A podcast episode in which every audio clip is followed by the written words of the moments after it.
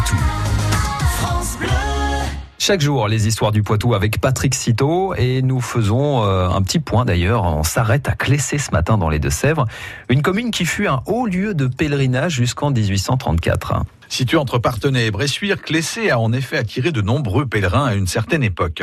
Il se donne ainsi rendez-vous dans cette commune des Deux-Sèvres le 31 octobre, jour de la Saint-Hilaire. Avec croix et bannières, les pèlerins viennent y célébrer ce saint protecteur des récoltes qu'on invoque également contre la grêle. La statue de Saint-Hilaire présente dans l'église de Clessé, que l'on peut d'ailleurs encore apercevoir dans le cœur de l'édifice, est alors l'objet de toutes les attentions. Elle reprend quelques temps plus tard, mais au début du 19e siècle, le rassemblement donne lieu à des manifestations d'ordre politique.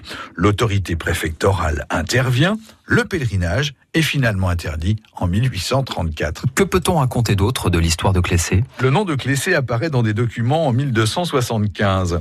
La commune dépend alors de l'archiprêtre de Partenay ainsi que de la sénéchaussée et de l'élection de Poitiers. Au XIVe siècle, le fief de Clessé relève ensuite de la châtellenie d'Hervaux et du vicomté de Thouars.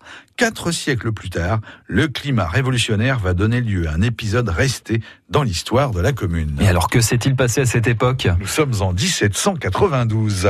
Des insurrections éclatent à Montcoutan et Châtillon-sur-Sèvre. Profitant sans doute du grand désordre ambiant, des royalistes des paroisses voisines de Clessé en profitent pour investir la mairie. Ils brûlent alors les papiers de la municipalité et s'emparent d'une partie des fonds publics. Quelques années plus tard, en 1799, la commune subit à nouveau l'assaut d'une bande organisée. Des insurgés terrés dans les bois de Villeguet pénètrent ainsi dans plusieurs métairies de la commune.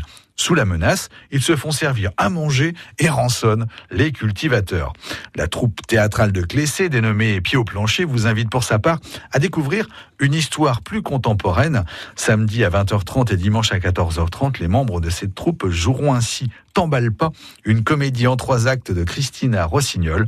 C'est ce week-end à l'espace Carmin, la salle des fêtes située rue de la Mairie à Clessé. Patrick Citeau, les histoires du Poitou à réécouter en podcast sur francebleu.fr. Bleu Poitou.